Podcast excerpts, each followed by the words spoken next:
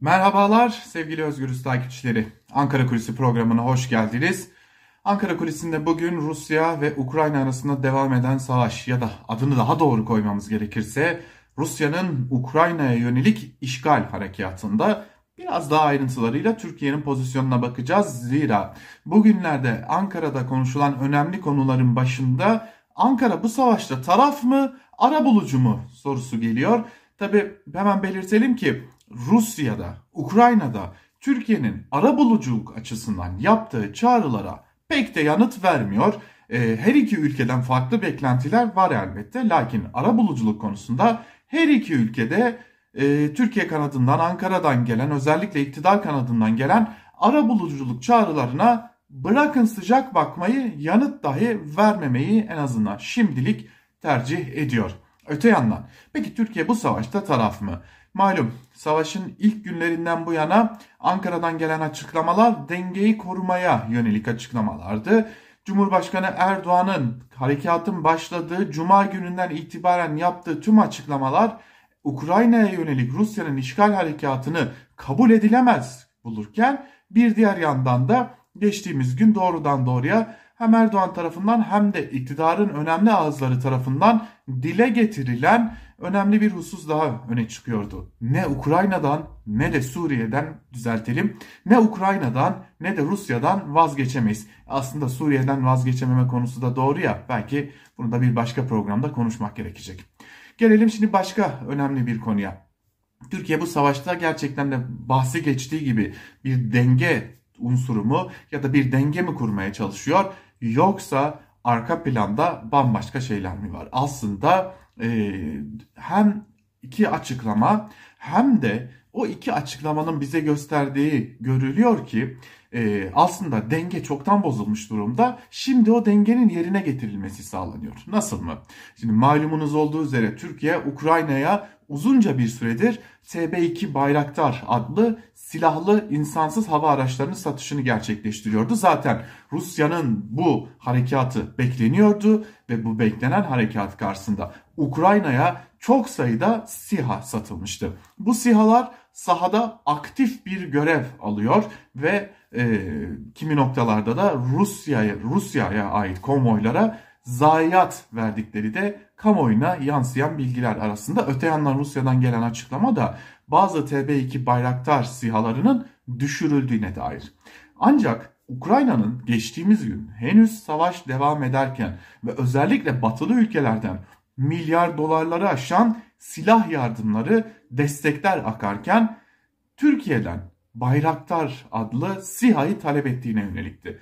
Ve Ukrayna Savunma Bakanlığı bu konuda Ankara'dan hiçbir açıklama gelmezken, Bayraktar grubundan herhangi bir açıklama gelmezken ortaya koydu ki savaş devam ederken yani artık neredeyse birinci haftasına geldiğimiz savaş devam ederken Türkiye'den Ukrayna'ya TB2 Bayraktar sihaları gönderilmiş. Yani hem geçmişte gönderilen ve şu an itibariyle havada aktif görev alan bayraktarlar yani sihalar bulunuyor hem de savaş devam ederken talep edilen, istenilen yeni sihalar da Ukrayna'ya teslim edilmiş durumda ve bunu Ankara'daki birçok kaynakta doğruluyor. Her ne kadar resmi bir açıklama gelmese de Ukrayna Savunma Bakanı'nın yaptığı açıklamayı doğrudan doğruya doğrulayan bilgiler de söz konusu. Öte yandan iktidarın içerisinde yer alan ama iktidarın dışındaymış gibi de pozisyon almaya çalışan Doğu Perinçek'in iktidarın önemli şirketlerinden, iktidara yakınlığıyla da bilinen önemli şirketlerin yöneticisi Ethem Sancağı Perinçek'in dediğine göre kendisinin talebi üzerine ancak bu ne kadar doğru bunu belki ilerleyen zamanlarda göreceğiz. Rusya'ya gittiğini ve Rusya'da bazı görüşmeler yaptığını da biliyoruz. Çünkü savaş devam ettiği sırada da Türkiye'den havalanan bir özel uçağın e, hava radarlarında takip edilebildiği kadarıyla Rusya'ya gittiği de görülmüştü ve Türkiye'den çok sayıda da özel uçak bu sıralarda Rusya ile Türkiye arasında e, bir e, mekik dokuma yarışına da girmiş durumdalar. Yani esasen baktığımızda Türkiye şu an itibariyle her ne kadar resmi açıklamalar ile bu an yürütülen savaşta denge kurmaya çalışılıyor çalışıyor olsa da aslında tarafını seçmiş gibi görünüyor. Zira Ukrayna'ya yeni SİHA satışları ya da gönderilmesiyle birlikte denge Türkiye'de Ukrayna lehine değişmiş durumda ve bu bozulan dengenin az önce sürçülisan ederek adını telaffuz ettiğimiz başta Suriye sahası olmak üzere başka alanlara yansımasının önüne geçmek için de belli başlı girişimlerinde devreye girdiğini küçük çaplılarının en azından ortaya çıkışıyla Perinçey'in ağzından görmüş oluyoruz. Bu arada Ankara'da konuşulan bir diğer ihtimal ise çok daha dikkat çekici. Malumunuz olduğu üzere Rusya'ya yönelik yaptırımlar kapsamında Avrupa'nın neredeyse tamamının Amerika Birleşik Devletleri'nin hava sahası kapanmış durumda Rus uçaklarına.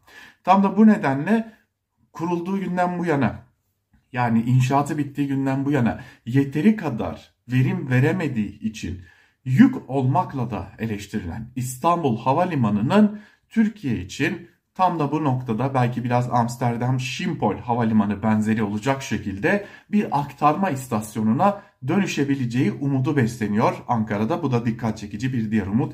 Yani Rusya'dan kalkan uçaklar ya da yolcular İstanbul'a gelecekler İstanbul'da Rusya'ya ait olmayan belki Türk Hava Yolları belki uluslararası başka hava, e, hava yolu şirketleriyle yeniden batıya doğru seferlerine devam edebilecekler. Bu da Ankara açısından e, bir yerde İstanbul Havalimanı'nın daha aktif kullanılabileceği umudunu da yaratmış. Bu da e, hatırlayalım e, sık sık AKP iktidarından duyduğumuz krizin getirdiği fırsatlar cümlesinin bir başka dışa vurumu mu? Bunu da önümüzdeki günlerde görüyor olacağız. Ama artık şunu netlikle söyleyebiliriz ki denge bozuldu. Türkiye dengeyi yeniden sağlamaya çalışıyor. Ankara Kulisi'nden bugünlük de bu kadar. Bir başka programda görüşebilmek umuduyla. Hoşçakalın.